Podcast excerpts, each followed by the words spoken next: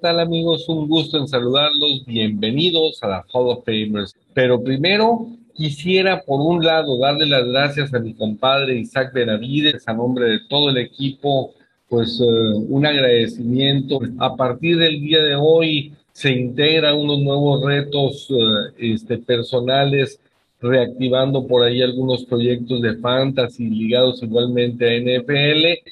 Y por el otro lado, pues nosotros darle la bienvenida a un integrante de lujo, gran amigo, sensacional persona y un experto de NFL. Tiene ya una larga trayectoria, 18 años de experiencia en los medios de comunicación, en RG La Deportiva, en todo lo que es Grupo Multimedios y Milenio, y pues bueno, este, con nueve supertazones eh, ya de acuestas, mi Pepe, pues bienvenido y un gustazo en tenerte con nosotros.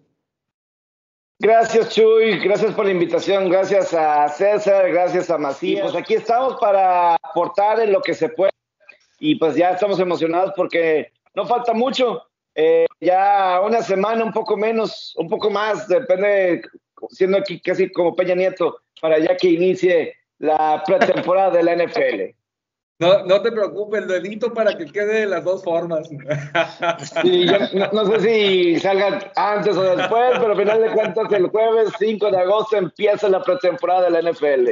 Excelente, mi Pepe, bienvenido y un gustazo tenerte con nosotros. Y pues bueno, este, ahora presentando a mi César Barrientos. ¿Qué tal, mi César? Hola, buenas noches. Hola, gracias por acompañarnos, Pepe. Gracias por aceptar la invitación. Un honor tenerte por acá. Esperemos que, nos veamos las caras más seguido. Y pues nada, pues a platicar un ratito, ¿no? De NFL, que es lo que tanto nos gusta. Excelente. Pues bueno, mi Carlos, este, el día de hoy te veo un poco más sonriente. ¿Será cierto? Este, ¿Qué dicen esos empacadores? hay mejor iluminación en el cuarto que las veces anteriores, ¿no? Eh, firmó Aaron Rodgers, al parecer ya va a firmar Aaron Rodgers una temporada más. Le van a dar la libertad de elegir si se queda o no en el 2022 y ya podrían empezar a negociar con Devante Adams el contrato para el próximo año o su extensión de contrato para ver cuánto dura, ¿no? Al parecer Aaron Rodgers lo que quería era la libertad de Tom Brady de elegir su destino cuando él quisiera. Si me quiero quedar tres años aquí, me quedo tres años y no, yo me voy a un equipo que sea contendiente y me dé la oportunidad. Al parecer se va a dar. Vamos a ver qué pasa. Es lo que quiere es tener su futuro en las manos. Eh, saludándote a ti, Chuy, a mi habitual César Barrientos, mi compadre. Y un gusto verte por aquí, Pepe. Como alguna vez lo comentamos, gracias a ti yo conozco a estas dos grandes personas. Y te estoy muy agradecido por la, la amistad que tengo contigo, con César y con Chuy desde ese entonces. Así es que bienvenido seas, esta es tu casa. Gracias, Macías.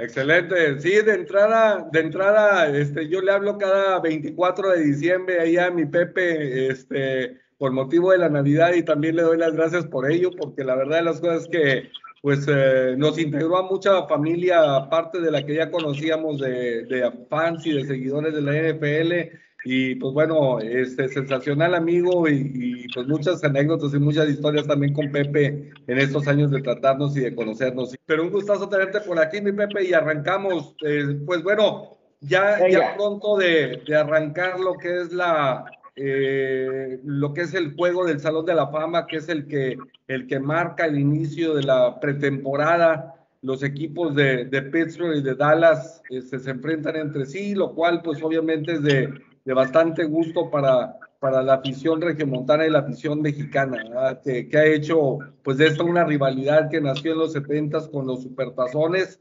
y, y, que pues prevalece hasta el momento. ¿Qué, ¿Qué, qué, te parece el partido y qué opinas de la historia y la rivalidad, Pepe? Primero, a mí me agrada que ese año esté este juego de Pittsburgh Dallas en lugar del año pasado, porque el año pasado se hubiera perdido con el juego de temporada regular, porque cada cuatro años solamente se tiene este partido, desafortunadamente, porque están en conferencias diferentes.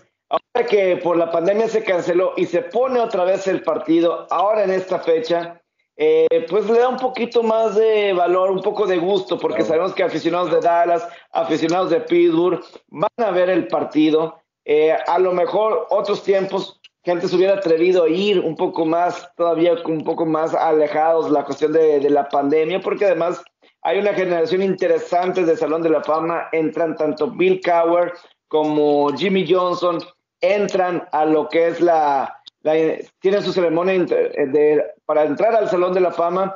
Entonces, a mí me agrada así como enfrentamiento, como, como partido. A Jerry Jones le encanta tener a su equipo ahí. Yo no sé qué tanto le agrada a los jugadores, pero a Jerry Jones le encanta porque promociona el equipo. Que ha tocado en el 2017. Eh, me tocó, creo que hubo otro contra Miami que también estuvo. Entonces a Jerry Jones le encanta, le encanta por donde ve. Eh, no sé, a los jugadores creo que no les agrada tanto tener ese partido extra de tanto de pretemporada como 10 extras de entrenamiento, pero pues Jerry Jones sabemos por qué, cómo se mueve.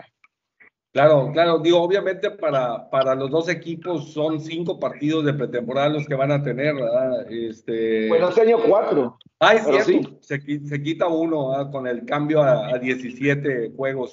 Pero, pero es correcto, van a tener un juego más a final de cuentas, más que, el resto de los, uh, de los equipos de la liga. Y, y, obviamente con esto de que va a estar en Hard Knocks también y todo, pues como bien dices, eh, este, Jerry Jones no, no ganará en los últimos 25 años, pero ¿qué tal hace marketing, no? Claro, claro, y, y sabe que es un juego que da rating. El juego de Salón de la Fama lo ven como 10 millones de personas. Es un montón de gente para un juego que no tiene significado en, más que para los individuos que están ahí dentro del campo. Claro, sin duda alguna, sin duda alguna. Y, pues bueno, mi César, el, partido en sí es atractivo para todos nosotros. Aparte, como bien decía Pepe, pues el ingreso de varios, de varios personajes, este, tanto jugadores como como este, entrenador, en el caso de Bill Cowher, e incluso en el caso de, de, Bill Nunn, que también pues, fue scout y, y, pues administrativo importante del equipo de, de, de, Pittsburgh, y que obviamente por la cercanía que hay entre la ciudad de Pittsburgh y, y Canton, Ohio, que son alrededor de tres horas por carro, pues obviamente es eh, este, un atractivo y mucho más fácil que la gente se traslade y que participe en los eventos. Entonces yo creo que cae como anillo al dedo que el hecho de que en una época COVID que, que hemos vivido, pues haya, haya este tipo de, de, partidos. ¿A ti qué, qué te parece el encuentro, César? Pues, ¿qué le digo? Pues la verdad es que es el, terminar de toda una larga espera, ¿no? Para nosotros amantes del NFL, a pesar de que por ahí hubo algunos dulcitos con temas de la agencia libre, con la parte del draft, pues ya ahorita con este partido, pues ahora sí que volvemos, ¿no? A, lo que tanto nos gusta. Eh, muy buen, muy buen juego. Digo, hemos platicado en programas anteriores acerca de las rivalidades. Pues una de las rivalidades históricas, pues es sin duda el de Dallas contra, contra Steelers. Entonces creo que es un juego ad hoc para, para regresar a la NFL. Y pues nada, pues digo, ahora sí que pues revisando y demás las opciones que hay para visitar el Salón de la Fama de ahorita igual y ustedes nos pueden platicar un poquito más de cómo va funcionando para este partido, pues como bien sabemos es el regresar de muchos de muchos jugadores, o sea, ahora sí que a un, partido oficial o un partido a pesar de que sea amistoso ya de equipados y demás contra un rival, esta semana ya están regresando lo que son los jugadores a sus campos de entrenamiento, entonces pues por ahí nos vamos a topar con que si bien nos va, vamos a ver algunas series al, cuadro titular, eh, a los 11 titulares, tanto ofensivo como defensivo, entonces pues es bastante atractivo, ¿no? Ya que, vuelva a rodar el balón. Claro, claro, sin duda. También, amigos, importante recordarles que Dak Prescott sufrió tensión en el hombro derecho, el brazo de lanzar, motivo por el cual de manera precautoria está siendo llevado día a día. Se espera que unas dos semanas esté fuera aproximadamente y por lo tanto no estará al menos en este primer partido, en el partido de arranque del Salón de la Fama. Y Carlos, digo, yo creo que este año también es especial por todo lo que mencionábamos del tema COVID. Y de entrada se juntan pues las generaciones de 2020 y la, y la de 2021 en sendos días, el 7 y el 8 de agosto, para llevar a cabo este, lo que es la entronización de los, de los nuevos integrantes que por primera vez, pues en total vamos a tener 28 entre los dos días porque el primer día, el, día 7, pues entran 20 que eran los del centenario, con motivo del centenario hubo pues toda una elección especial y pues son 20 los elegidos y el domingo o el día 8 este, vamos a tener pues a la generación 2021 con lo cual se agregan otros ocho integrantes. Entonces, pues es una, e, es una asistencia récord de, de, gente que va a ingresar al Salón de la Fama. Y creo que eso también lo engalana, ¿no, Carlos? Bueno, hablábamos mucho en los programas pasados eh, de lo que hace la NFL para vender su imagen, su marketing.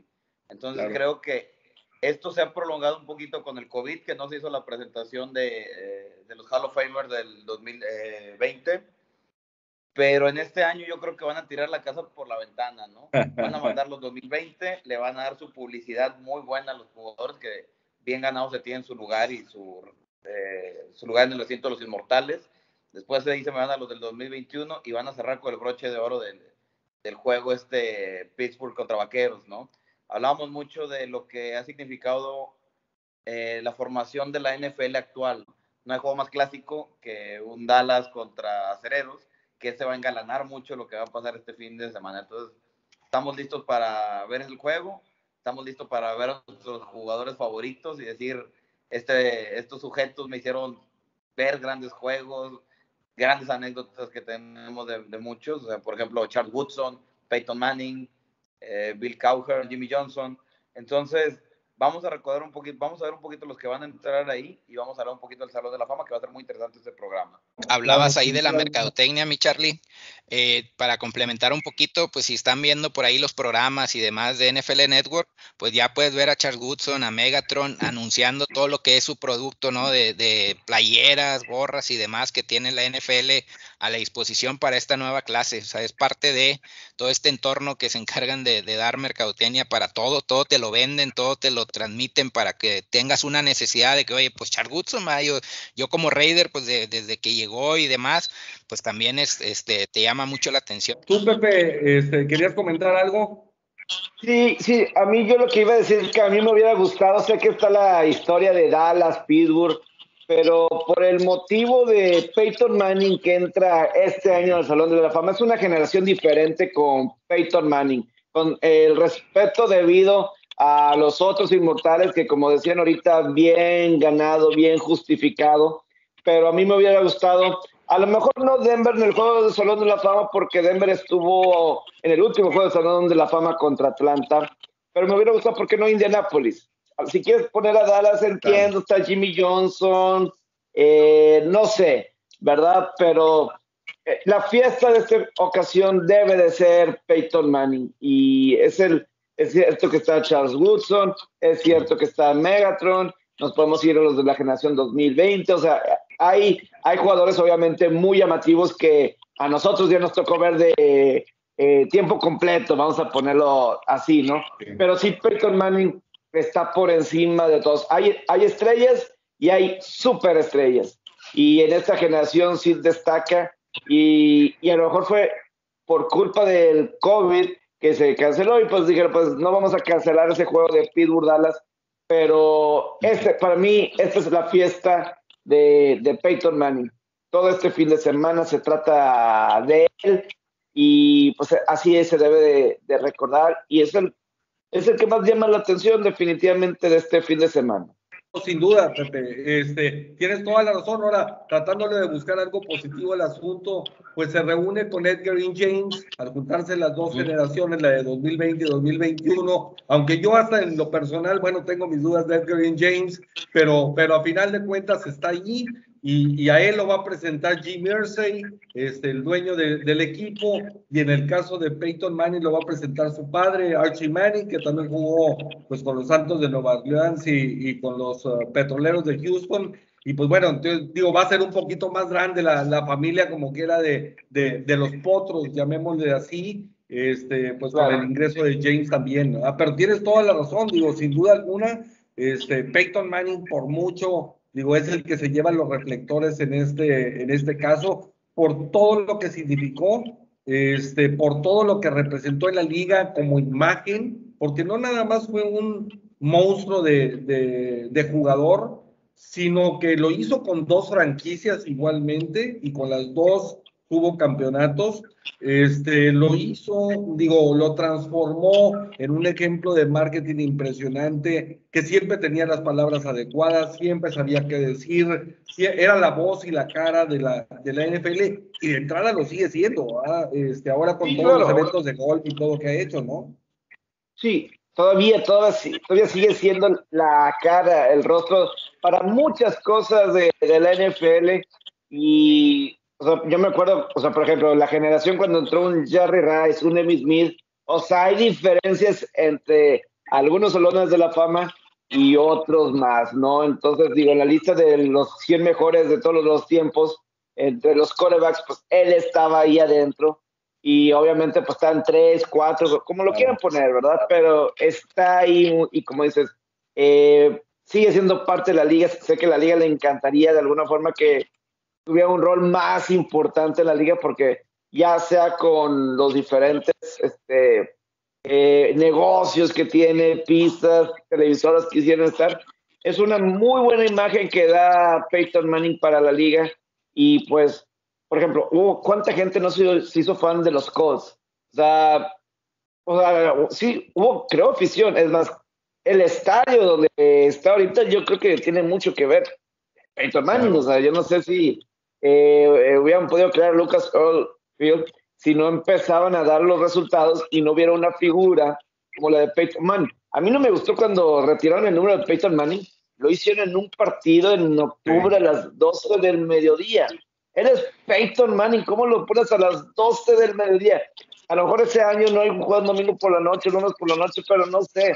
O sea, eso no puede pasar. Dices, ah, ¿qué más se lo retiraron? De cualquier manera está todo pero ¿quién puede ver a las 12 del mediodía? A su hermano le van a retirar este año su número gigantes a las 12 del mediodía. Está bien.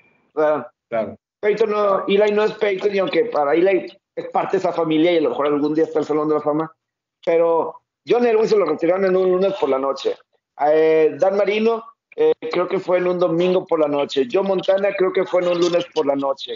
Eh, Peyton Manning se merecía algo así y fue en un partido de las 12 del mediodía donde se pierde con con toda la manera de juegos que hay esa, normalmente esas horas en un domingo. Claro, claro. Este, César, es, es un mariscal de campo fuera de serie, este, Peyton. Eh, qué bueno para, para su legado también, porque pues, vivimos en un mundo de, de, de resultados a final de cuentas.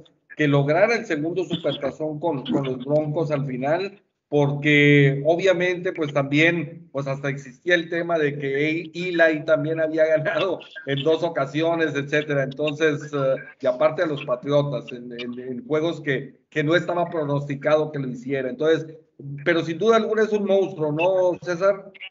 Definitivo. Eh, la verdad es que pues es, es un hombre histórico, no todos los récords de yardas que alcanzó, la verdad era, pues tú veías eh, la NFL por él también, o sea, veías un partido de Indianapolis, sabías que donde estaba Peyton Manning iba a haber espectáculo, iba a haber grandes jugadas ofensivas, su manera de leer la defensa pues era de otro nivel completamente y pues algo curioso que también quiero complementar ahí es Peyton Manning y Charles Woodson estuvieron disputando el trofeo Heisman antes de llegar a la NFL y Charles Woodson se lo ganó. Eh, porque pues, bueno, en ese entonces Charles Goodson jugaba, dobleteaba, era receptor y era, era D-back. Entonces, pues desde ahí como sus carreras siempre fueron de la mano y hoy vienen y entran al, en el mismo año al Salón de la Fama. Entonces, algo ahí curioso, ¿no? De, de, esto de la NFL, que hayan tenido unas carreras igual de longevas. Entonces, bastante chido. Honestamente, Manning fue, pues para mí era un jugador que me gustaba verlo. O sea, no es como que me gustara mucho los potros, y me gustaba verlo más en potros porque cuando llegó a Denver es como que, ay, un dolor de cabeza. Por eso ahorita también cuando ya aseguran que Rodgers se va a quedar con, con eh, empacadores, pues también te da una tranquilidad porque hablaban mucho de que le iban a mandar a Denver. Entonces ver ese tipo de corebacks dos veces al año, pues sí, sí te da un dolor de cabeza bastante fuerte, ¿no?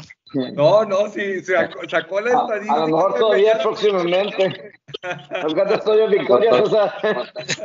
No, no me voy a confiar, no me voy a confiar, pero al menos este año no. Sacó, sacó la estadística que estaba guardando, que traía preparada y dijo, pues ahí va mi Charles Woodson con todo. Para presumirlo, porque pues oye, pues hay que, hay poco que presumir, ¿no, mi César? Ahorita, ¿cómo andan esos Raiders, no? La verdad es que sí.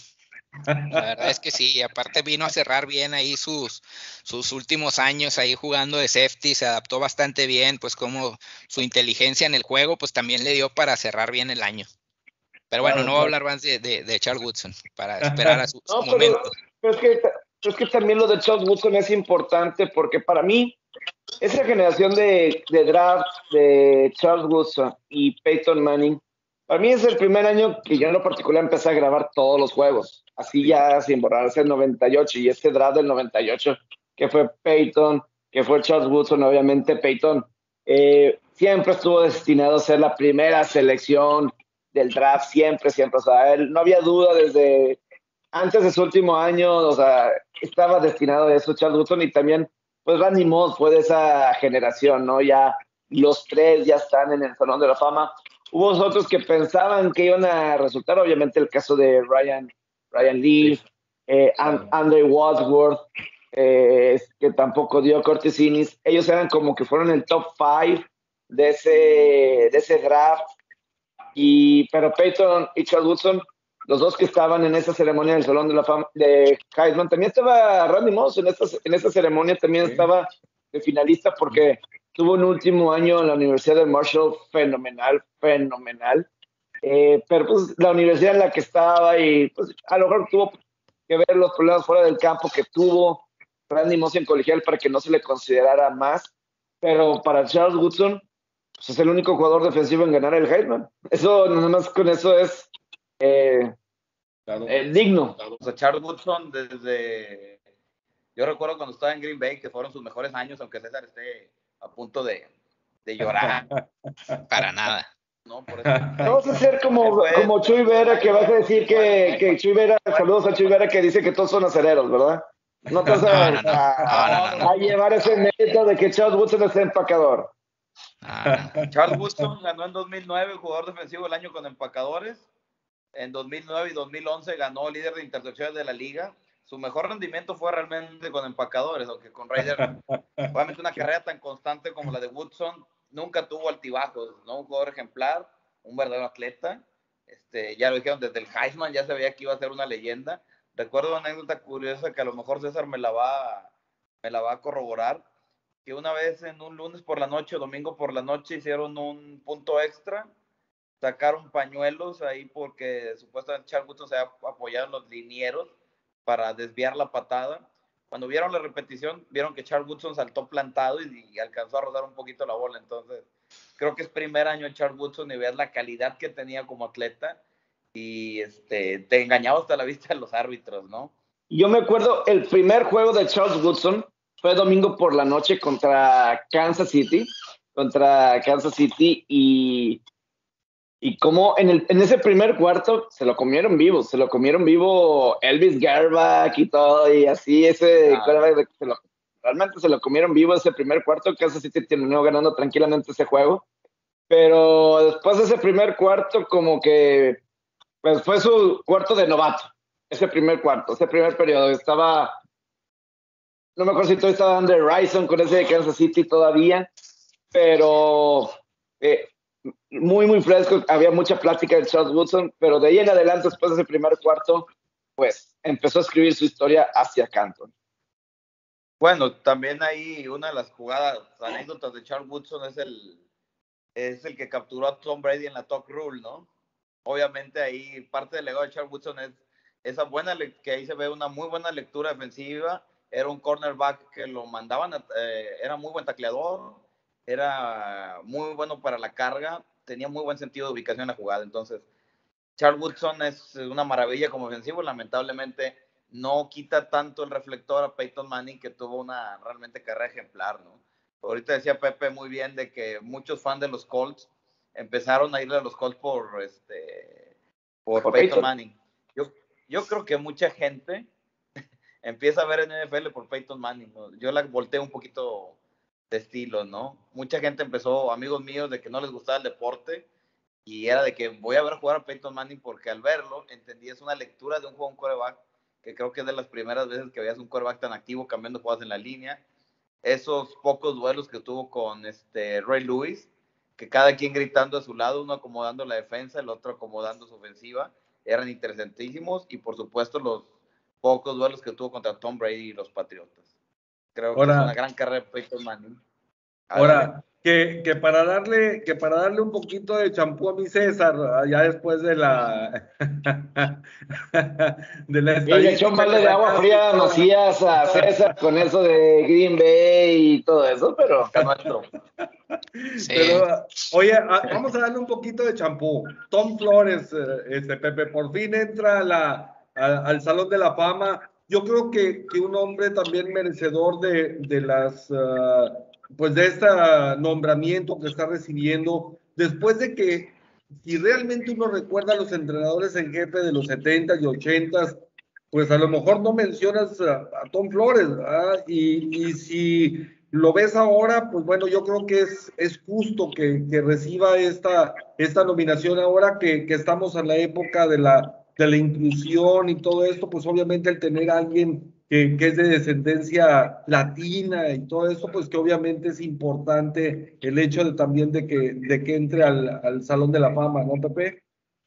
Totalmente de acuerdo contigo, Chuy. El que, pues mira, yo me acuerdo que en el Super Bowl en Tampa eh, tuve la oportunidad de hablar con el presidente del Salón de la Fama.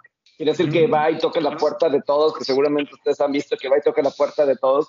Me lo topé en un restaurante eh, y dije, ah, pues esta semana está el Salón de la Fama. Y yo hablando con él, él inmediatamente me decía, no lo puedo asegurar, pero pues este, estoy seguro que mucha gente latina le va a gustar lo de Tom Flores. Ya, para que me lo dijera él sin que yo se lo preguntara, era porque ya sabía que Tom Flores iba a entrar al Salón de la Fama. Obviamente, eh, como latino y todo eso, y obviamente para los Raiders, la última época, con todo respeto, eh, César. La última época realmente de gloria consistente, la última época realmente consistente que tuvieron eh, los Reyes, salvo unos cuantos añitos ahí de Gruden que están empezando a construir algo así un poquito, pero eh, realmente esa época que me tocó la transición de Oakland a Los Ángeles y pues obviamente eso no había estado fácil porque además estaba toda la distracción de Al Davis, de que está peleando las cortes, está peleando la NFL. Entonces alguien tiene que mantener la concentración del equipo, ¿no? Mientras que todo eso está pasando en los medios, ya me imagino cómo habrá estado en aquel entonces cuando parecía que, pues otra vez este cambio de Oakland a, Los Ángeles y le tocó el cambio generacional, ¿no? De mariscales de campo, la salida de Ken Stabler eh, revivió la carrera de Jim Plunkett, que esa también es una muy buena historia. No sé si es, obviamente, no creo que sea lo de la fama, pero no deja de ser una gran historia la de Jim Plunkett. Eh, situaciones así que ayudó y obviamente lo de Marcus Allen y, compañía. Una muy buena época que, tuvo. A lo mejor con Seattle ya no fue lo, mismo, pero es que pues, es bien difícil crear un programa de americano en lugares diferentes, eh, que eso es muy, muy complicado. Eh, pero pues sí, Tom Flores ahí tiene su lugar muy especial en la historia del fútbol americano. Y, César, aparte acompañado por otros dos grandes entrenadores en jefe este, en, esta, en esta doble entronización, porque pues igualmente entran también Jimmy Johnson y entra Bill Cowher. Este, entonces, pues bueno, con, un marco importante como quiera de tres excelentes entrenadores, Tom Flores y, y pues obviamente ellos dos, ¿no? Sí, definitivamente, bueno, pues como ya decía, ¿no? La historia ahí de Tom Flores es muy interesante por el hecho de que tiene, pues ahora sí que fue el primer latino también en ser coreback, titular por ahí de los Raiders. Eh, después ya empieza o termina su carrera que ganó su primer Super Bowl con Kansas City este, antes de retirarse. Y después estuvo de coach ahí en Raiders y estuvo como asistente, que fue donde ganó su primer año, ¿no? Después lo que ya ven, decía ahorita Pepe, eh, él viene a traer a, Jim Plunkett a darle ahí ese push para que también nos llevara a ganar el Super Bowl. Entonces, honestamente, yo siento, bueno, tenía, tiene cuatro anillos y es un, es un coach que había pasado tanto tiempo y no había, no había logrado entrar desde antes, ¿no? Por estos, pues no sé si decirlo, falta de, consistencia o de, o de, un criterio fijo como que para, para entronar a, los jugadores o a los coaches al Salón de la Fama. Entonces, pues al fin se le dio. Este, histórico por, por, por, todo el tema de que es un latino y fue el primer latino, entonces eso también llama mucho la atención, ¿no? Que se hayan tardado tanto, sobre todo una liga que es bastante apoya demasiado, demasiado lo que es la diversidad y la inclusión. Entonces a mí sí me llamaba la atención del por qué no había entrado antes. Yo lo que iba a decir es cierto lo de Bill Cower y lo de Jimmy Johnson a mí no me cabe la menor duda que debía haber entrado porque no puedes contar la historia de, de los vaqueros de ese Jimmy, de Emmy Smith, Troy Aikman, Michael Irving sin mencionar a Jimmy Johnson. La cuestión de Bill Cower al Salón de la Fama yo lo único que diría es que me gustaría que hubiera entrado antes Mike Holmgren.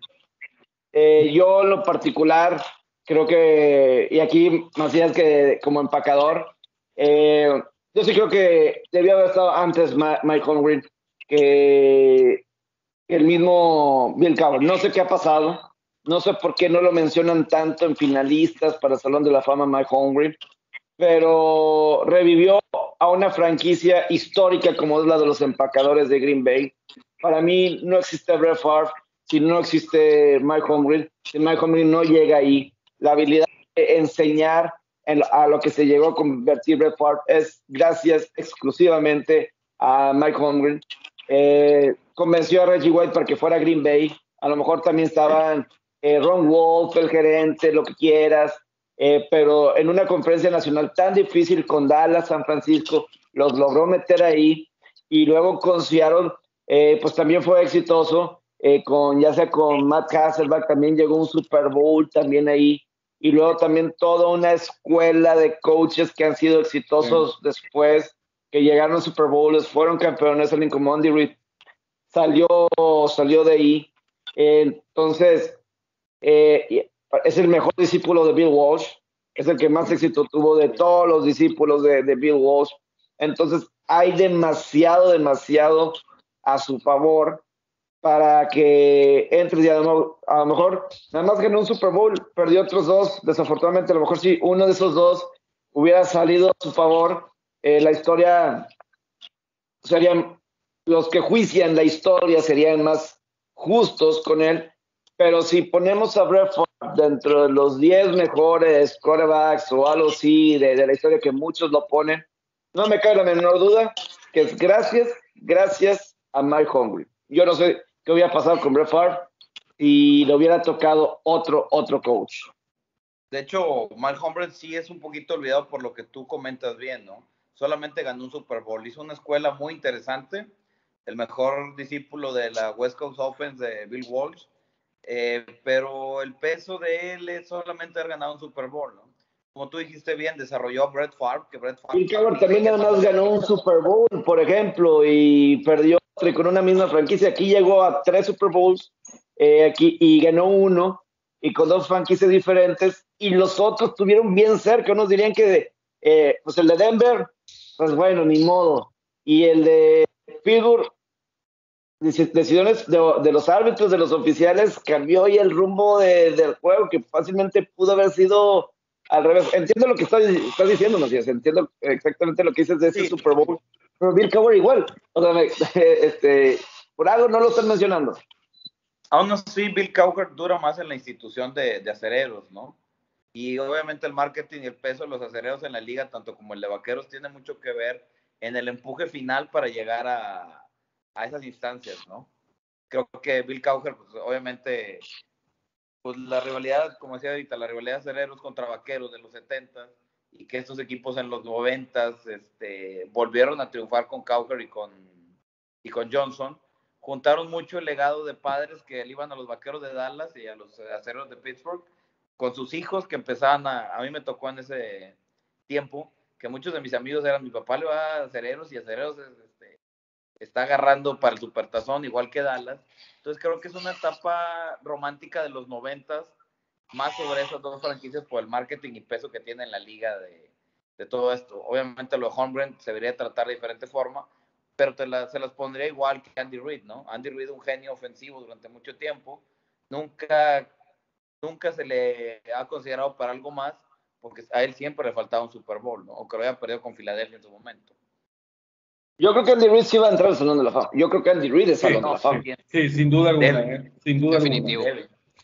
Sí, oye César, de entrada lo que dice Pepe es muy interesante en el sentido de siempre ha habido una gran polémica en cuanto a quiénes merecen y quiénes no merecen estar en el Salón de la Fama y los criterios que usan, etcétera, etcétera. Digo, estamos hablando de un Drew Pearson, por ejemplo, que está entrando ahora, que año tras año venía siendo considerado como posible finalista, y pues bueno, este, pero pareciera que ahora también muchas cosas se manejan de manera de, si estás en NFL Network, entonces pues como que tienes beneficios, si estás en no sé dónde, como que tienes otros beneficios, y etcétera, etcétera. Digo, vemos que algunos como que entran muy rápido y muy fácil, este, y algunos otros se tardan muchísimos años. No sé, no sé qué opines de esto. Sí, estoy de acuerdo. Honestamente, pues ahí te das cuenta cuando terminan los jugadores su carrera y de repente aparecen en el F Network, son, son como que un camino más directo de estar cercano ahí a todo lo que son los directivos. Y pues eso también les ayuda. Lo que les decía ahorita respecto a Tom Flores, pues había sido tanto tiempo después de que se retiró y pues para no haber entrado tuvo que pasar todo esto para que hoy en día fuera el único candidato como entrenador y era la única manera en que podía entrar, o sea, es la manera más segura en que podía entrar. La verdad es que se me hace un absurdo y no es claro. Por ahí estuve viendo un video de, del presidente que ahorita platicaba Pepe, que tuvo oportunidad de hablar con él, pues te van explicando, ¿no? Como que la manera en que van votando ahí en ese, este, sala de, pues ahora sí que los meros meros, pero pues no queda del todo claro. La verdad es que hay muchos jugadores, también hay que considerar esto, o sea, es, difícil cuando hablas de que en la historia del NFL hay más de 25 mil posibles integrantes del Salón de la Fama y estás hablando que poco más de 300 entran, ¿no? Entonces tampoco son las puertas se abren para todos, entonces tienes que encontrar además de un plus que das en la cancha, pues tienes que ver todo esto que platicábamos también en programas anteriores, oye, pues tener carisma, tener impacto, tener pues ese impacto fuera de la cancha también que te, debe de ayudar. Y pues al final del día pues también si te vas encaminando por ahí en alguna televisora sin duda alguna te va a ayudar a quedar a dar ese último empujoncito o al menos yo siento que al menos a que te vean un poquito más. Creo que eso también les ayuda a, a todos ellos que se van encaminando al NFL Network no y, oye, Pepe, ¿algún otro que te llame la atención o que destaques? Digo, yo no sé si, por ejemplo, porque a veces es difícil el, el tema de, de, Steve Sable, por ejemplo, con NFL Films, que fue un monstruo. Claro, está en que si el papá, el hijo, o quién, ah, pero quién es el bueno, pero, pero a final de cuentas, yo creo que el, el, lo que hizo NFL Films por la historia de la NFL es sin duda alguna impresionante, porque acercó el juego a la gente, incluso a la que no le gustaba porque veía esos films fantásticos y, algunos hasta los fútbol folies que venían, que venían desde los 60. Sí, mira, y algo, algo que a lo mejor mucha gente no se enteró, y yo no le puse mucha atención y no lo busqué en televisión en su momento, pero desafortunadamente, eh, como gente como, como el mismo Steve Sable, hasta gente como George Young, que eran estos contribuidores del Salón de la Fama, tuvieron una ceremonia especial de entronización después del draft de este año, el domingo después del draft cuando terminaron, tuvieron una entronización especial y ahí fue la ceremonia que le hicieron ese homenaje a Steve Sable. Desafortunadamente por la pandemia pues no tocó como cuando su papá también eh, sí estuvo en persona y el mismo Steve Sable estuvo ahí con su papá en la entronización y estuvo muy, muy padre. Pero yo sí soy de la idea de que esa transición de volver del béisbol al fútbol americano en el deporte primero de, la NFL en Estados Unidos, no me cabe la menor duda que la razón principal es NFL Films y Steve Sable y Ed Sable, que a principios de los 60 eh, a los dos les encantaba eh, el cine. les encantaba el cine y les encantaba el fútbol americano. Entonces combinaron esos dos, el poder crear películas con su tema favorito y juntarlos y pues obviamente pues toda la historia. Eh, en cualquier otro deporte vas a batallar para encontrar imágenes tan buenas de jugadores de los 60, 50, 70 y eso es gracias a, ellos. En el básquetbol no vas a encontrar videos de Bill Russell, ¿verdad? Por ejemplo, no vas a ver imágenes de los 60 de, no sé, de un Willie Mays, no sé, por poner a alguien, o sea, o de un Jackie Robinson, ¿no? Sin embargo, tenemos eh, imágenes de Johnny United jugando a su mejor nivel, Bart Star jugando a su mejor nivel, eh, y lo que, lo que te decía, te acercaban a ese, a eso, al aficionado, y no nada más eh, a los exes nos te mostraba la pasión siempre en cualquier película, sea la que sea, es tratar de cautivar las emociones del ser humano. Como en una caricatura, en una película, que de repente pones a, de que, vamos a decir, ratones que se enamoran y que tienen el sentido del humano cuando tú dices, pues, ¿cómo, verdad? Pero es tratar de eh, eh, ese sentimiento, es como, y en el fútbol americano, pues se trajeron la pasión, o sea, ves a jugadores llorar, ves a jugadores este, reírse, enojarse, pelearse, o sea, ves como que todos los sentimientos del ser humano y se los logras transmitir con historias, con eh, durante un mismo juego, que en otros deportes no han podido recrear con ninguna consistencia. Y ellos fueron primero y por eso están eh, la liga en donde ellos fue fundamental, ya sea con, como decías, el, el, fútbol polis, el NFL Rocks, que eso también era muy popular en su momento, antes de que había lo de las conmociones, eso ya se quitó, pero eso era muy importante, lo de, obviamente a mí los resúmenes de los supertazones, los resúmenes de las temporadas, eh, encuentras algo para todo, según lo que quieras tu estado de ánimo, ahí lo encuentras. Claro, claro, sin duda alguna. Oye, Carlos, este, aprovechando todo este tema, ¿hay algún otro, este, a lo mejor para, para acabar el tema de los entronizados, algún jugador o miembro de estos integrantes, ya sea de 2020, 2021, que te llame la atención o que te guste por algún motivo especial su, su nominación o su nombramiento al salón? Bueno, obviamente, este, Steve Water, un referente de la defensiva del Broncos de Denver por años, un hombre este, duro, un buen tacleador, buen interceptador, muy versátil en el campo. Estamos hablando de John Lynch, un estilo, uno de los tacleadores más duros de la liga, una excelente lectura de juego. A lo mejor este, solamente un Super Bowl de, de, su parte, pero siempre siendo un líder en la defensa, ¿no? Creo que esos dos safeties me llaman la atención, igual que Charles Woodson. Y pues el caso de Megatron, ¿no? Que a lo mejor por los números, tuvo nueve temporadas solamente en la, en la liga, pero tiene unos números muy interesantes. Creo que es el único receptor en pasar las 1900 yardas. Creo que casi llegó a las 2000 este, una marca este, nada peculiar en la NFL. Eh, lamentablemente toda la carrera de Megatron está en un equipo que no dio para adelante más de lo que debió haber sido, ¿no? Él termina yéndose la liga con, con unos números muy buenos, pero no los que realmente debería tener la calidad del jugador. Él renuncia a un contrato millonario por estar harto del equipo y que el equipo siempre está en reconstrucción. Creo que el caso de Megatron podrían decir que no entra por nueve años en la liga. De los nueve años que tuvo, siete pasó las mil yardas. Solamente dos no lo pasó. Por constante, pero lamentablemente un equipo pésimo, ¿no? Sí, sin duda alguna. Digo, obviamente, este, es, es, digo, ya platicamos de lo complejo que es elegir a quienes entran y quienes no. César nos daba números de los 25 mil jugadores y obviamente, pues el, el el poder seleccionar correctamente, pero siempre saldrán los temas de, los temas de si Charles Haley, si por resultados, si por campeonatos, si por uh, años, si por antigüedad. O sea, digo, obviamente es súper difícil tomar decisiones en este sentido y, y, ponerse de acuerdo entre todos los, los, los que participan. ¿Tú, César, alguno que te llame en lo particular la atención de toda esta pues uh, amalgama de contribuyentes, entrenadores, jugadores eh, que acaban de, salir de, su elegibilidad y, o bien los antiguos, eh, este, los seniors.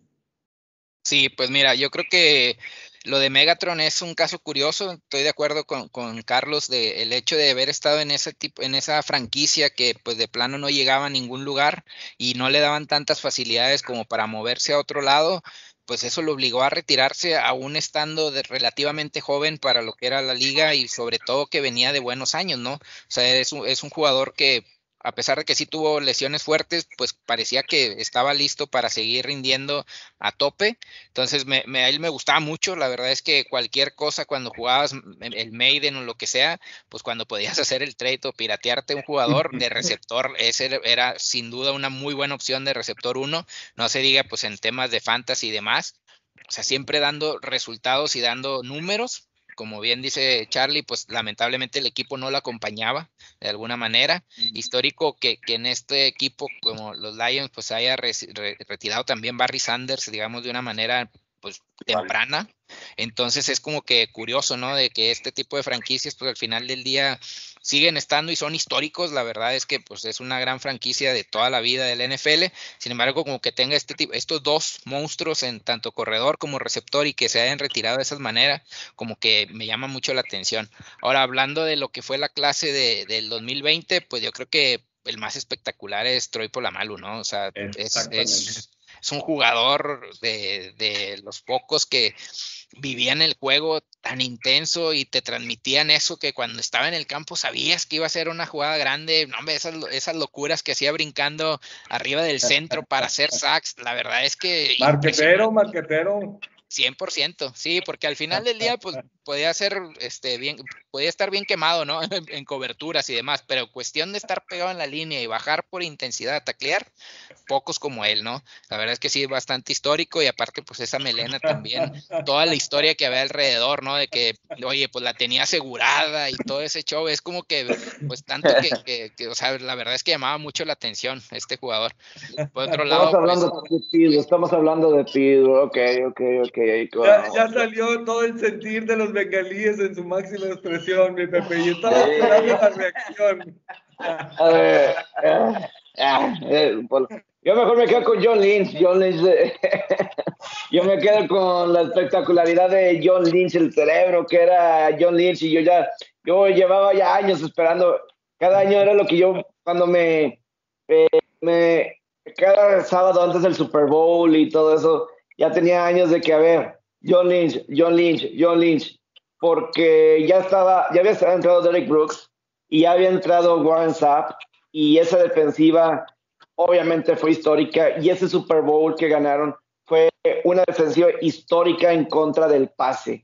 En contra del pase, esa fue una defensiva histórica, no tiene la publicidad, eh, ese perímetro porque pues Warren Sapp hablaba mucho, la verdad, es la personalidad de Warren Sapp, pero lo que era John Lynch era el contact de esa defensiva, eh, de, ese perímetro, mejor dicho. Y yo sí creo que fue fundamental en, ese perímetro con un Rondy Barber, que no sé si Rondy Barber vaya a alcanzar al Salón de la Fama, pero también uno de mis favoritos. Este, reconozco que a lo mejor no es del Salón de la Fama, pero todas las intercepciones, todos los balones sueltos que provocó y recuperó, y John Lynch de esa defensiva fue, a mí me encantaba cómo jugaba. Entonces, eh, no voy a mencionar al otro jugador, pero sí, definitivamente, y yo me quedo con John Lynch de, esta generación. Steve Atwater también. Yo sí creo que John Lynch eh, sobre Steve Atwater, eh, porque sí, para mí John Lynch es de mis favoritos jugadores, definitivamente los, dos, los 90 y 2000. Ahora, una pregunta, una pregunta a todos. John Lynch, Charles Woodson o este, Steve Atwater, ¿cuál agarrarían? Probablemente Charles Woodson. Sí, Charles Woodson. Sí, yo creo que también. Yo creo que también. Sí, sí, sin duda. Sí, sí, era, digo, era, era muy bueno. Pero si la pregunta es de safeties, es decir, si es Polamalu, eh, Lynch y Adward, yo me voy con Lynch. Ya me voy con Se están dejando llevar por las generaciones. ¿Dónde, ¿Qué me dicen de mi Cliff Harris, hombre?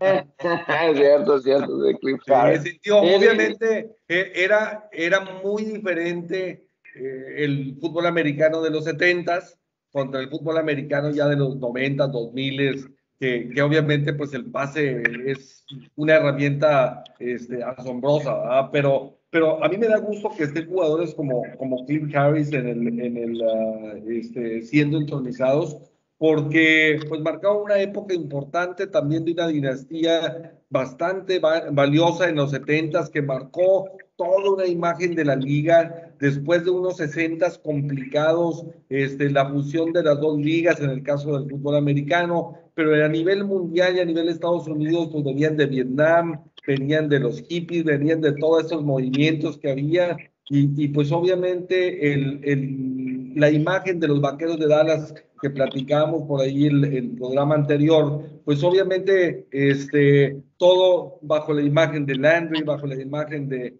de, de Roger Staubach, este, los colores, la estrella, el sueño americano, etcétera, America's Team. Pues bueno, yo creo que, que, que también da gusto que hay esos jugadores como también Drew Pearson, que son difíciles de medirse porque pues ahora ya estamos jugando 17 partidos y en aquel entonces eran 14, ¿verdad? Y, y, pues seguimos comparando récords, aunque sea inconsciente, pero la barrera de los mil yardas sigue siendo para los corredores e igualmente para todas las posiciones, ¿no? Entonces es difícil. Ahora, yéndome ahora y cambiando, el, el, haciendo un cambio de juego este, para, para mi Pepe, este, Pepe, a ti te ha tocado estar al igual que, que para mí en el en, uh, Canton, Ohio, ahí en el, en el Salón de la Fama. Este, es para este evento, pues hay precios que van desde los 29 dólares hasta los 199 en el, en el, uh, en, pues en los palcos especiales o en los lugares especiales. Este, platícanos un poquito y platicarle a la gente este, cómo es Canton, Ohio, qué, qué, destacarías tanto de la ciudad, del Salón de la Fama, este, del estadio, el Tom Benson, que, que de entrada allá hay un mexicano, eh, digo, el nombre de, de, el nombre de Cayetano Garza está este, en, el, en el Salón de la Fama, ¿no, sí. Sí, me ha tocado dos veces ir a, a Canton, Ohio. Uno fue de prensa, que fue en el 2009, que fue el año que entró Derek Thomas. Derek Thomas fue el año que me acuerdo de, de Derek Thomas, que pues obviamente no, no pudo, eh, ya había fallecido y no, no pudo estar. Eh, era también el aniversario número 50 de la AFL, entonces ese juego fue Buffalo Titanes, eh, pero eran con los uniformes con, o sea, de los petroleros, pero no petroleros de los 90 de War Moon, sino los petroleros de los 60 y, y aparte también eh, pues los Bills, pues el uniforme, pero de los 60 de O.J. Simpson, ¿no? Eh, y, y, por ese índole. Eh, el Salón de la Fama, básicamente, ahí en Canton, Ohio, eh, está en una colonia, vamos a decir, vamos a imaginar, vamos a ponerlos así en un contexto, eh, vamos a decir como la iglesia de San Jerónimo, ahí de repente está una colonia y ahí está el estadio, ¡pum! y ahí alrededor hay sus colonias, ¿no? Este, claro. hay su, su, sus colonias, ¿no? Eh, no le quiero contar por qué ese día, esa vez, no me eché el tour adentro del Salón de la Fama, porque algunos piensan que el gol no es deporte, pero sí. Y este, ese, ese, ese, fin de, ese fin de semana me enteré que estaba jugando Tiger Woods y lo fui a ver y ganó. Por eso dije, ¿sabes qué? No, no, y no me fui a dar el tour y ya, ya luego fui al juego, pero fui a ver a Tiger Woods ganar. Ahí está más cerca del, del campo de golf que del Salón de la Fama, por eso. Pero bueno, eh, eh, me tocó estar ahí y la otra vez fue cuando fue eh, en el 2017 los niños de la Monterrey Football League eh, tuvieron un campeonato mundial ahí en Canton, Ohio y los trataron de, de maravilla y el, eh, los chavos de sub 14, sub 15 llegaron hasta la final y la final fue en el estadio grande, en el Tom Benson, eso fue sensacional pero antes del partido, ese día en el partido, nos llevaron a un tour por, por el museo. Y ahí fue donde se tuvo la oportunidad de, donde están todos los, eh, bustos. los bustos eh, de todos, hay toda esa historia. Hay una parte donde te, te meten como un vestidor y te dan un discurso, estos, estos speeches así de fútbol americano que siempre te dicen que te inspiran y todo eso, y pues son holo, eh, hologramas. Y de repente ahí te aparece John Neymar, y John Neymar, eh, bienvenidos, y que no sé qué, y de repente eh, te empieza, esta es la historia, y te empieza a hablar de que New Rodney, o Bill Lombardi, o así, pero en, en hologramas. Entonces, bastante padre como hay es Canton Ohio, muy recomendable para el super aficionado del fútbol americano si bien no es muy grande, o sea, está entre Akron, la casa de LeBron James, y Cleveland, ¿verdad? Está ahí, es parte de todo el del área, vamos a decirlo. Akron de y Canton está como 30 minutos y hacia el este está otros 40 minutos Cleveland. Está muy, muy cerca. Está, como dijiste ahorita. Son 38 millas de Cleveland a Canton. De hecho, fuimos esta vez a juego de Cleveland. Nos, nos mandaron a juego de Cleveland contra Baltimore. Fue el año que no vieron ningún juego. Pero, pero, pero sí, como decías ahorita el caso de Pittsburgh, Pittsburgh pues, a tres horas. Ahí a, tiro piedra, prácticamente. Relativamente.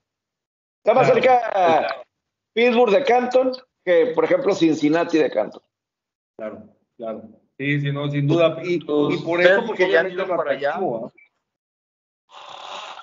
¿Perdón? Ustedes que han ido para allá, una pregunta. ¿Cuál es la ruta más sencilla para ir o cuál es la conexión de vuelos que recomiendan para aquellos que queremos visitar el Salón de la Fama y no hemos podido asistir? ¿Qué pues recomendaciones de viaje? ¿No vuelen de aquí a acá? Yo te diría Petro. Es que mira, yo, yo lo que cuando yo llegué vía Akron, o sea, Akron es el, es el aeropuerto, vamos a decir. La área de, de Akron es el, es el aeropuerto. Me imagino que en Cleveland también hay un, un aeropuerto así. Cleveland, pues, es una ciudad más grande que. Pero yo me acuerdo que yo llegué al aeropuerto ahí de, de Akron. Eh, muchas veces, si, te, si vas por carretera y decides hacer eso, esa larga aventura de aquí, por lo general entras vía Cincinnati y ya luego te vas todo el este y son otras como cinco horas. Bueno, en carro debe ser como unas cuatro horas, pero si te vas en, en autobús, eh, sí son como unas cinco horas, básicamente de Cincinnati a, a lo que es Canton.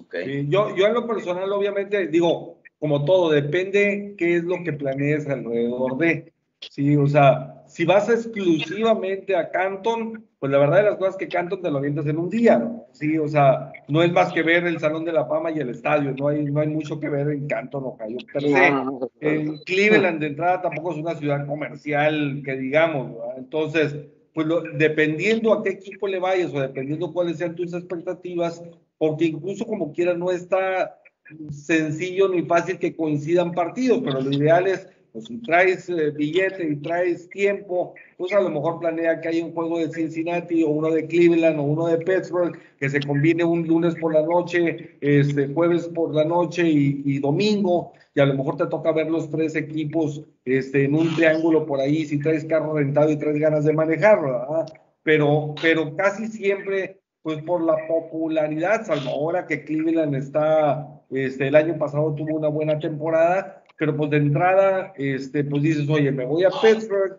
veo a los acereros, veo a, este, a los piratas, que también andan por la calle de la amargura, pero, pero bueno, este, pues ahí ya puedes armar algo en base a ir a ver a los acereros, que pues obviamente este, es lo que más vende y es una franquicia ganadora, etcétera, etcétera. Entonces yo creo que es la, la mejor opción y la opción con la que yo me, en lo personal me lo, me lo aventé. Pero sí el Salón de la Fama, pues obviamente para los que nos gusta el fútbol americano, es un lugar que debemos de visitar.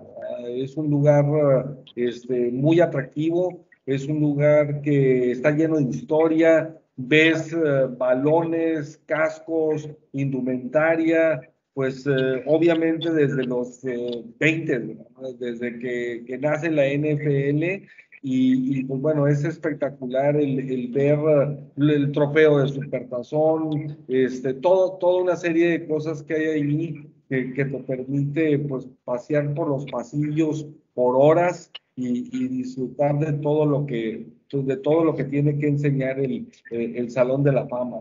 Entonces, eh, digo, sensacional la verdad de las cosas que, que ir a, a, Canton, este, así como, pues podríamos decir de Cooperstown, este, o en el caso de, de este, en Springfield, que está el Salón de la Fama de, de la NBA también allá en, en Massachusetts. Este, pues también digo, son lugares que, que los aficionados de cada deporte pues debemos de, de buscar la forma de, de, ir este, en la medida de lo, de lo posible. Este, Digo, no, no sé, César, en tu caso, si tengas eh, este, alguna anécdota, alguna historia de algún partido de, tus uh, Raiders eh, que recuerdes, que signifiquen algo importante para ti de, de, este, en el Salón de la Fama, o bien alguno de los que ya está este, como integrante del, del, del Hall of Fame que, que, recuerdes de manera particular o que tenga algún significado especial para ti por algún motivo, César. Pues ahora sí que fresquecita la nota ahorita hace unos minutos en un grupo de, de la raza de Raiders, ahí de, pues de los grupos de WhatsApp de, del buen Tank Show. Saludos para ahí el Tank.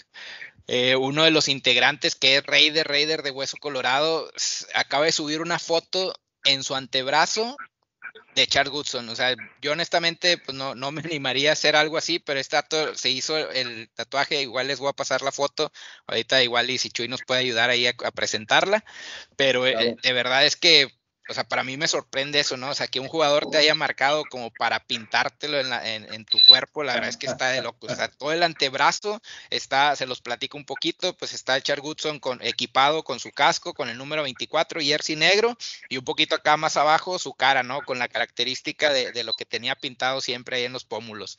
Entonces, ahorita, ahorita la estaba viendo en este grupo que les digo ahí de WhatsApp de raza que es Raider, Raider, digo, pues para que se hayan tatuado, para que se den una idea de qué tan fans son.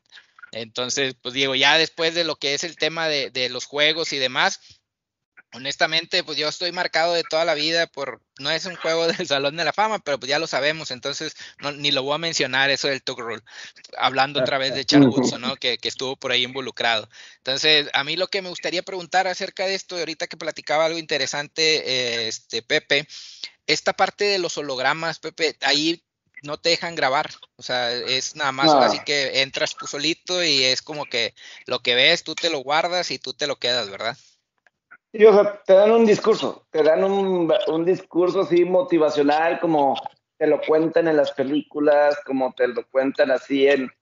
Así, o sea, imagínate que te den un discurso Bill Lombardi, o sea, y el quien te presenta, pues es John Neyman, John Neyman, de que bienvenido y, y todo eso y ya más adelante son unos como 15 minutos aproximadamente. Okay.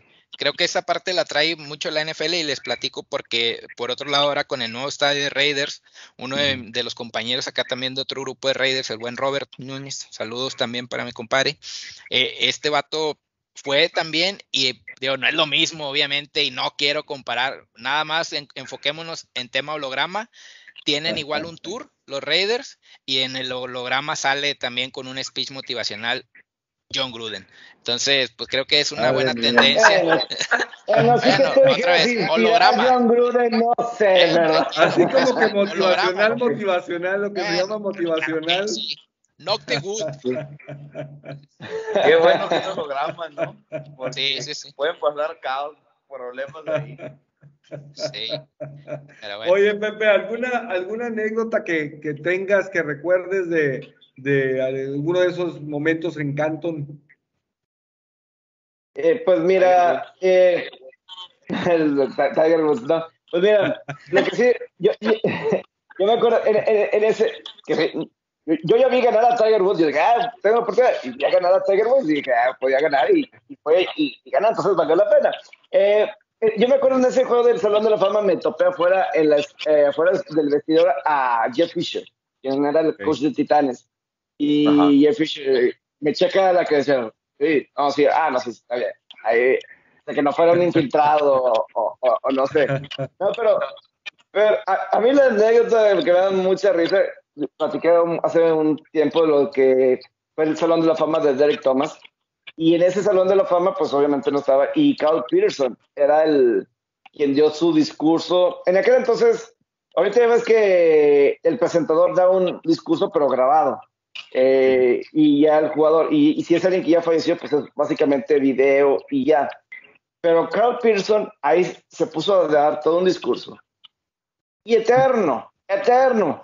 Había otros periodistas ahí al lado de que, acá, y de que, bueno, yo me acuerdo que una vez dijo como que, I'm finally, y empezó a dar algo, y yo pensé, ah, ya va a terminar.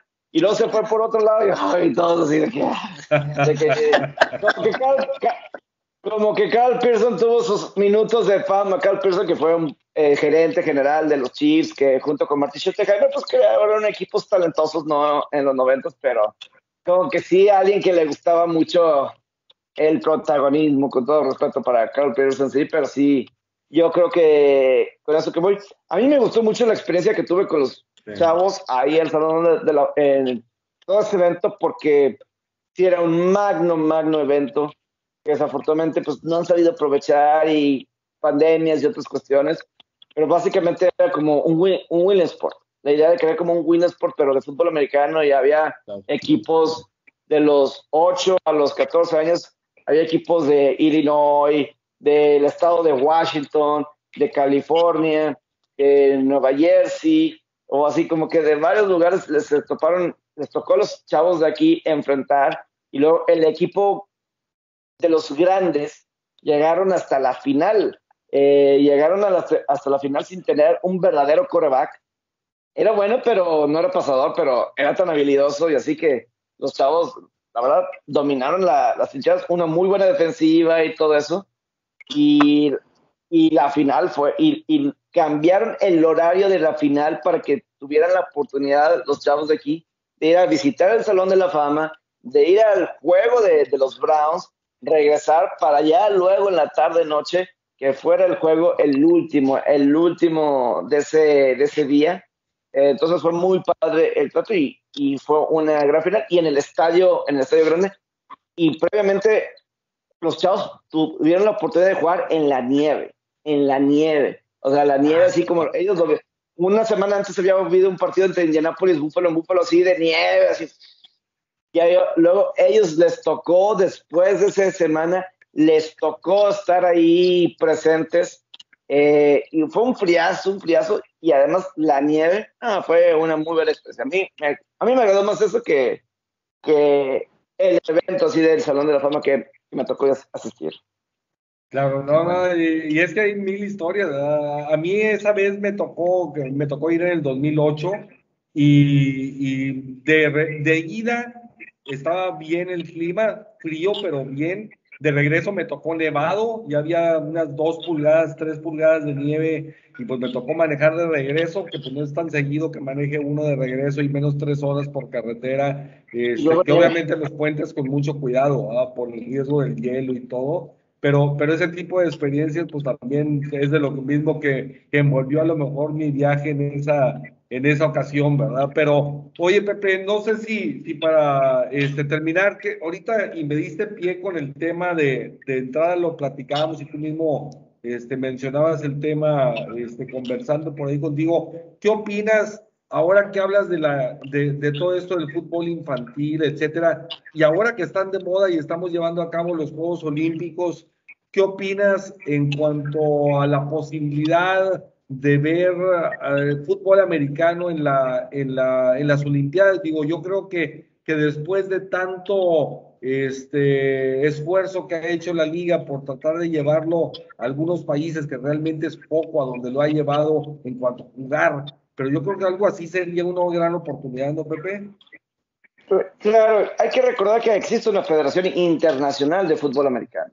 Sí lo hay. Eh, este, están sus siglas y, por ejemplo, USAA Football es la Federación de Fútbol Americano de Estados Unidos, como la federación de aquí hay de fútbol americano, y hay como en setenta y tantos países, y hay que recordar que, pues obviamente, está la Liga de Canadá, en Europa existe la Euro Bowl, o sea, como la Eurocopa de fútbol, soccer o de básquet incluso, sí existe la Euro Bowl porque hay equipos, en, hay ligas en Alemania, hay ligas en España, en Suecia, eh, Italia, o sea, como que sí hay. En Asia, pues eh, existe el Asia Bowl también. Lo, pues, en Japón hay liga profesional en Japón. China, pues ahí la llevan más o menos. Este, el problema es que y la NFL ha tratado que se convierta global el deporte. Y yo creo que de alguna forma, para que se vuelva global, tienen que entrar tarde que temprano a, a los Juegos Olímpicos. Sí lo tienen que lograr Entiendo que a lo mejor jugadores de NFL no podrían estar. Una por las fechas, una por las fechas. Yo no creo que la NFL haga un, movimiento.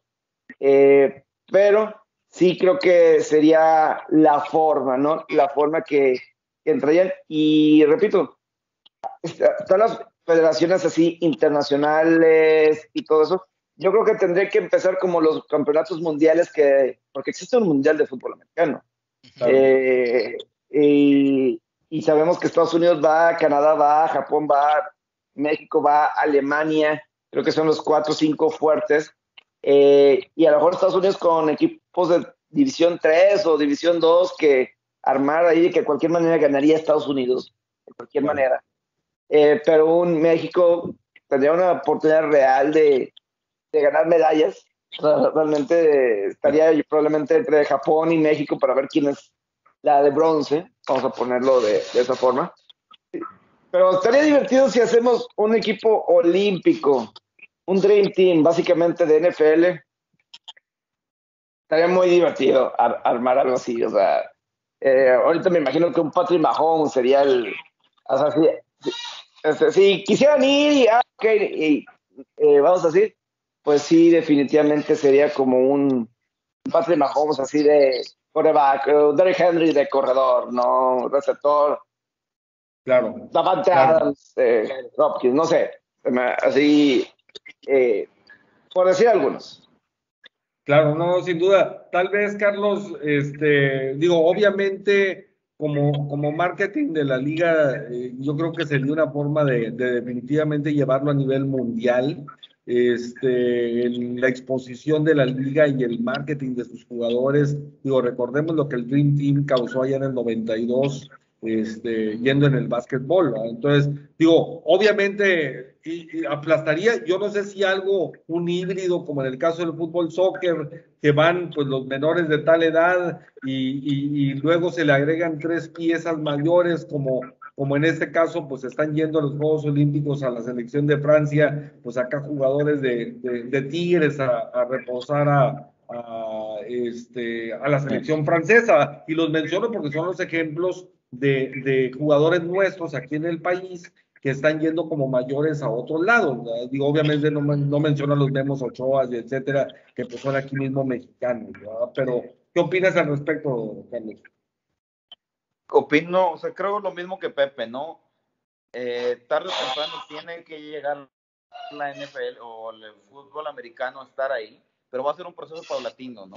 Olvidemos que, este, no olvidemos que el fútbol americano no es tan inclusivo, es una liga dominada por, por, el, por los hombres, entonces creo que tendría que desarrollar otra liga femenina para que estuviera a la par y el deporte saliera eh, un poquito más de los Juegos Olímpicos.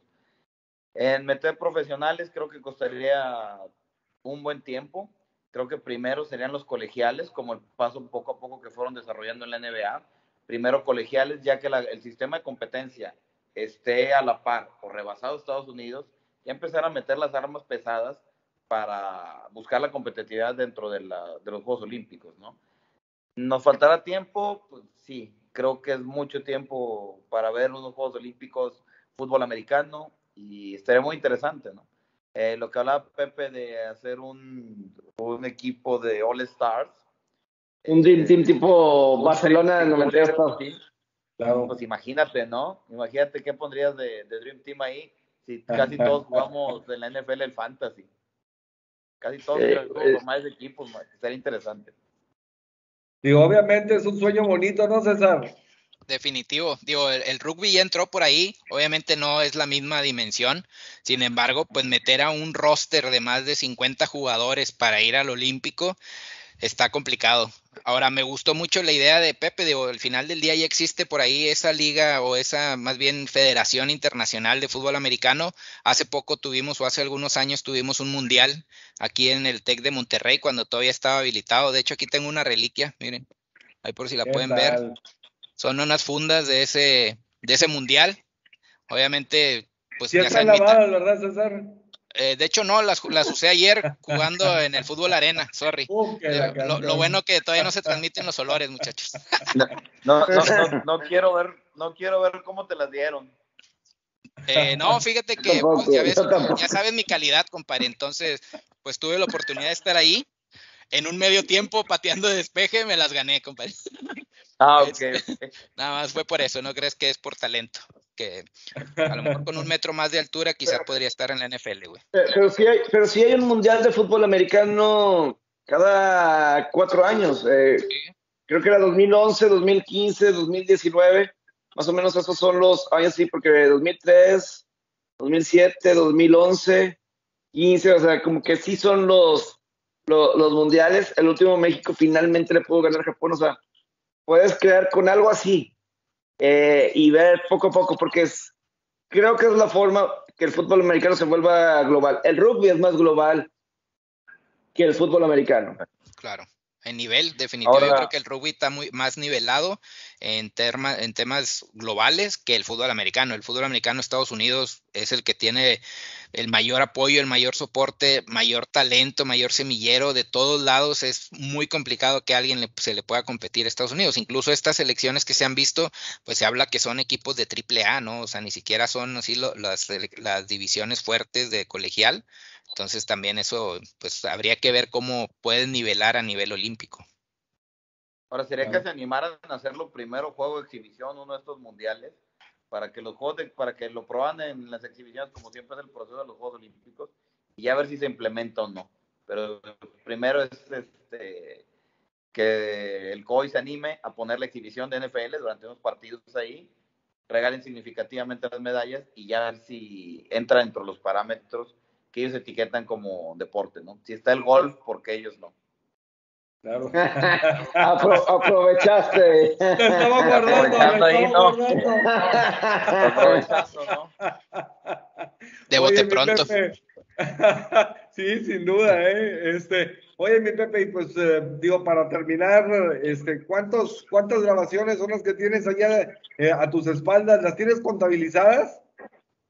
Eh, es que estos son nada más del 1998 al 2006. Ya después se volvió DVD y después del DVD se convirtió en, en discos duros, así por años. Pero esto es del, del 98 al, al 2006, más o menos. Este, ahí, ahí básicamente. Eh, ya la tecnología ha ido progresando este, y algunos otros videos de antes que iba coleccionando antes de.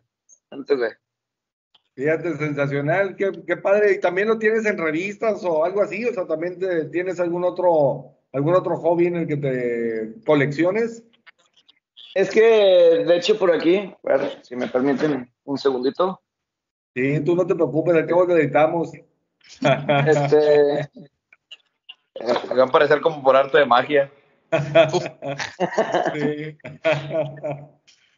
Este libro, tengo este y una versión un poquito más antigua. Eh, de, primero tuve uno del 1960 al 94, donde te vienen eh, los marcadores y resúmenes de, todos de todas las temporadas y los resúmenes de los juegos de campeonato y de supertazones hasta el 97. Primero había comprado uno del 60 al 94 y luego que esta como que es una versión más moderna. Y de aquí me agarré yo la idea de, imagínate tener esto, pero en video. Y una vez me estaba bañando y me estaba acordando, imagínate tener, es, tener esto, pero en video. Y así fue como empecé a, a, borrar, a grabar y no borrar, porque antes grababa y, borraba y, todo eso, pero sí, tener esto, pero en video. Fíjate, yo, yo realmente videos no tengo muchos, eh, sí tengo algunos, pero no muchos.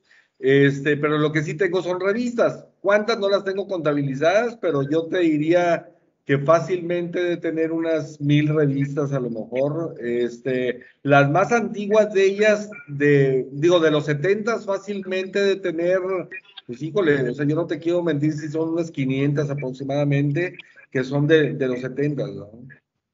Yo me acuerdo cuando iba a misa, eh, me acuerdo, este, misa en Mater, eh, y ahí cruzando eh, un gigante, que pues obviamente ya ha cambiado, pero era un gigante, y yo me acuerdo que ahí siempre, cuando se venía la temporada de NFL, había las revistas de previas, y sí las compraba, y, y sí compraba esas revistas de previas donde hacían previas de, de absolutamente todos los equipos, creo que todavía ya no las hacen, eh, o sí, porque de repente alguien me pregunta, hey, las revistas, ¿sabes si las hacen? Pues la verdad, ignoro también. Creo que Sambors también de repente tenían así sus, las revistas, etcétera. Eh, y pues cada año sí. Y, ahí veías, yo veía los marcadores y ya era, pues, imagínate tenerlo eso en video. Y pues así fue, como que de las revistas pasó a lo visual. Claro, claro, no, no, qué padre, este, padrísimo, digo, eh, toda esa pasión que, que siempre has tenido por el deporte y por uh, el fútbol americano, digo, la dejas plasmada ahí en todo, esa, todo ese montonal de dinero que, que, gastaste. Sí, claro, sin duda. Este, y, todas esas memorias, y, y, ahora la bendición de la tecnología, ahora el, digo, el mismo Game Pass, pues nos da acceso a tener pues la posibilidad de ver temporadas anteriores. Y, y, y, ya sé que el problema es que van borrando temporadas entre más va pasando, no sé qué. ese es el problema. Claro, la ventaja es que te dan tiempo de grabar sin, sin que, sin que tengas sí, sí, sí, O sea, como que están 10 años atrás, como que van 10 años atrás, más o menos así, este, ahí nada más.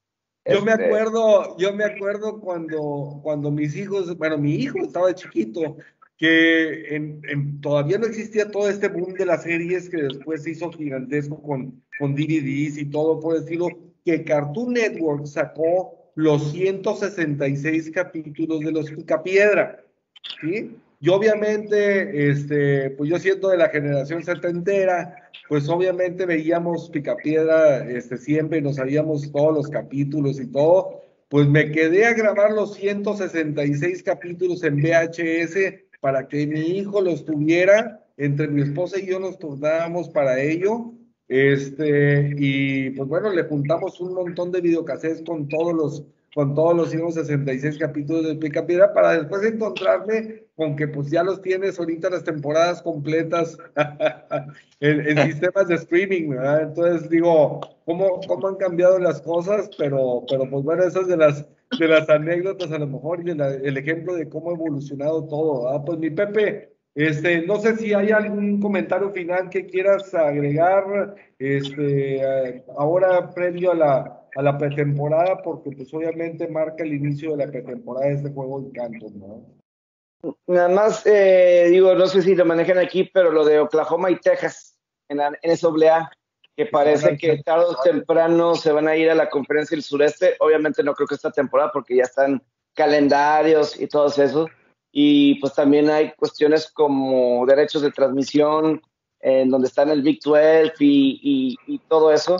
Eso es algo muy, muy importante, la verdad, muy importante que eh, se va a tener que estar resolviendo porque se están yendo los dos programas eh, más populares de, una, de la conferencia del Big 12 a la conferencia del sureste. Sé que Texas lleva años eh, sin ser realmente elite, eh, pero Oklahoma sí, Oklahoma sí en los últimos años parece quien representa esa conferencia en el playoff.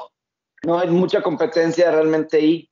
La conferencia del sureste pues es otro animal por completo, por completo. Entonces, también es un tema que hay que mantener, hay que saber qué está pasando. Claro, pues de entrada ahora que salió este tema de la Superliga que intentaron hacer por allí este, el Real Madrid y todos esos equipos europeos, este, ahí, ahí en NFL Network tocaron el tema de que el, fútbol americano colegial, precisamente la NCAA, es la que podría dar un cambio hacia este, pues, juntar y amalgamar a las universidades más potentes eh, este, en sí pues a no estar compitiendo contra equipos a los que apaleas por 60 o 70 puntos, Y, no dividir el pastel entre tantos. O sea, sobre todo eso, o sea, porque obviamente los Alabamas, los Oklahomas, los Ohio States, USC's, eh, Florida, o sea, sí, vamos a decir, juntas nada más una liga de los únicos Power Five y metes, Power Five son las mejores conferencias, y metes ahí un otro Dame pues obviamente vas a tener ahí todo, las televisiones te van a querer transmitir a ti. Eh, ESPN va a estar sobre ti.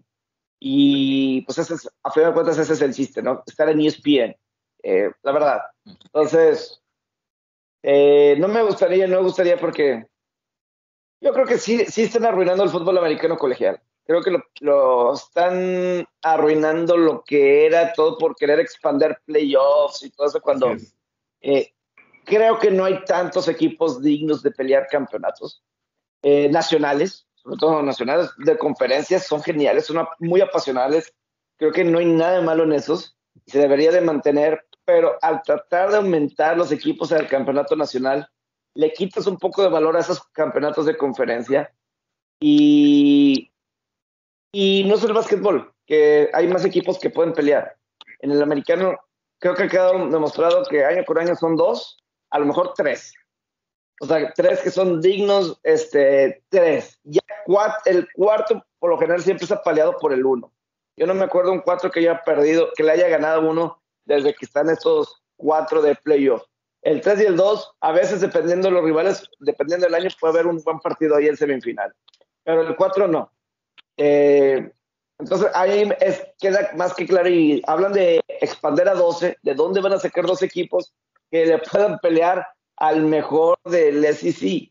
O sea, de dónde, a menos que vayas a incluir otra vez a Florida, eso, pero si vas a incluir otras conferencias no tiene sentido. No tiene sentido. Eh, o sea, de repente va a salir un equipo súper protagonista, eh, que va a tener un buen año, un buen programa, lo que quieras. Y a mí no me gusta cómo lo están ahorita juiciando por como el comité de básquetbol.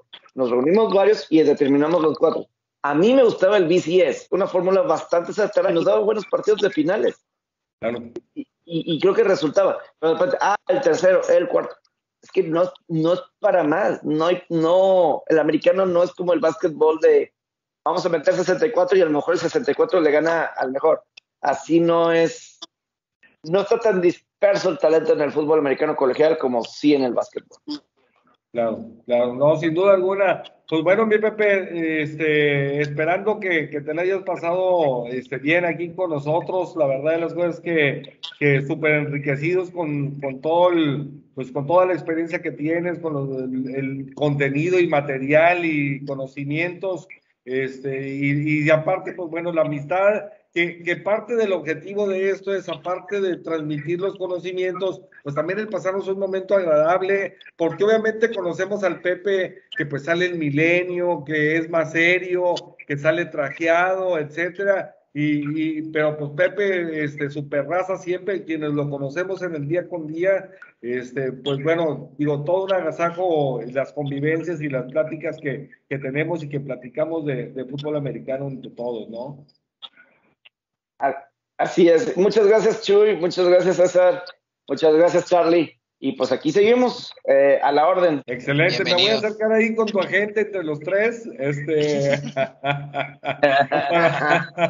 para, invitarte para todos los demás. Entonces, eh, esperemos que te hayas pasado sensacional, mi Pepe, y, y esperamos verte con el de Dios la próxima semana, papá. Claro que sí. Excelente. Gánchate, gánchate, gánchate. Excelente. No, ya está ganchado. ahí, ya ahí con esos comentarios de Golf no es deporte y Tiger también, ¿eh? y los trae para la malos de esos comentarios, ¿verdad? Ay, disculpe, joven. Ahorita no voy a pedir que le editen eso, ¿verdad? Ah, no, no, no, si hasta le voy, le voy a hacer remix. Muchas gracias, muchas gracias por acompañarnos, Pepe, por la amistad. Gracias.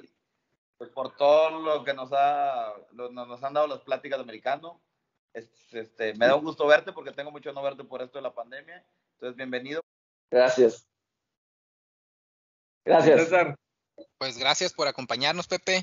Este, digo, no, no, hay mucho que decir. La verdad es que, como ya lo dijimos al inicio también, gracias a, tu iniciativa de esto del grupo de WhatsApp, creo que formaste, quizá no lo mencionas, pero la verdad es que formaste muchas buenas amistades y buenas alianzas en todos los sentidos. Entonces, gracias por eso también. Volvernos a conectar con raza que a lo mejor no conocíamos o que ya teníamos rato más bien que no veíamos. Entonces, eso también muy chido. Y pues yo sí me gustaría nada más así como que que, resumas algo, obviamente no nos escuchan tanto los niños, sin embargo, creo que tú estás viviendo de alguna manera, y no, no quiero caer como el Sergio Deep, ¿no? Que el, juego de tu vida y la madre, pero sí en el sentido de, oye, lo que has hecho estando en un medio, digamos, local, creo que sí es de bastante valor. O sea, ¿qué podrías compartir para la gente en el sentido de que, oye, pues estás luchando por el sueño que a lo mejor muchos quisiéramos, ¿no? De poder estar en tantos Super Bowls. Entonces, ¿qué nos podrías compartir de eso, compadre? Eh, yo lo que puedo compartir, compartir pues, es como que una, una pasión y, o sea, ojalá a mí me gustaría poder crecer un poco para dar más oportunidades a más personas, porque desafortunadamente, eh, pues el americano hay muchas cuestiones como que no se le da un valor y sí lo hay. Ahorita dijiste algo de los niños, eh, pues este, este fin de semana pasado estuve con las finales de los niños y la final de Bantam, eh, llegamos a tener más de mil en vivo eh, en Facebook y otros 400 en YouTube, final de Bantam. A mí me ha tocado eh, juegos de Ardillas 1 en un viernes, tener cerca de 400 personas en vivo para un juego de hasta las 2 de la mañana también, ¿no? Ya andaban cerrando y el, es uno de los juegos se pasó de medianoche ya casi venía Manuel de la O por nosotros. Este, este, pero sí, o sea, eh, creo que hay mucho interés y hay, a fin de cuentas son nichos, son nichos, pero son nichos importantes, son nichos importantes y a mí me gustaría eh, expandir porque desafortunadamente no hay muchas oportunidades. Eh, creo que yo fui afortunado, a lo mejor me fui, entré en el momento indicado, yo creo que si fuera un chavo nuevo, eh, en este deporte creo que no habría más oportunidades o oportunidades como la que está ahí. Pues es desafortunado, ¿eh? La verdad, la verdad es desafortunado que no haya esas otras oportunidades. Ojalá que se pueda. A mí me gustaría crear algo para que poco a poco se puedan dar más oportunidades de crear oportunidades para... Y si las, o sea, si hay, si existen los caminos, como nada más es poderlos crear. Perfecto. Ya, sé por qué te dieron hasta los pantalones, César, ¿eh? ¿Por qué, compadre? No, no, Hay que tratar muy bien a los invitados, compadre. Está en live y cosas por el estilo. Una patada como de 40. Sacó todo lo de Woodson, sacó todo lo de Woodson que me había guardado. Chami, como no, o sea, lo deja, lo, deja para el momento. Yo dije lo de Tiger Woods y ahí espero el momento para meterlo del golf. hay, que ser paciente, hay que ser paciente, ¿no? Cuando dije lo de Tiger no, bien, Rosa Macías y estaba así y se esperó para el momento perfecto para eh, Fíjate que lo que yo diría en ese sentido es, oye, ¿hasta dónde llega el poder de la NFL que hizo que Tiger Woods ganara precisamente allí para llevar más gente al, evento de Canton. Y, y, para que yo fuera, o sea, imagínate, o sea, para que yo lo fuera a ver ganar, o sea, o sea yo, ya, ah, yo ya vi a Tiger Woods ganar una vez en persona. Claro, claro. Pero bueno, pues muchas gracias, mi Pepe. Gracias. Un gustazo.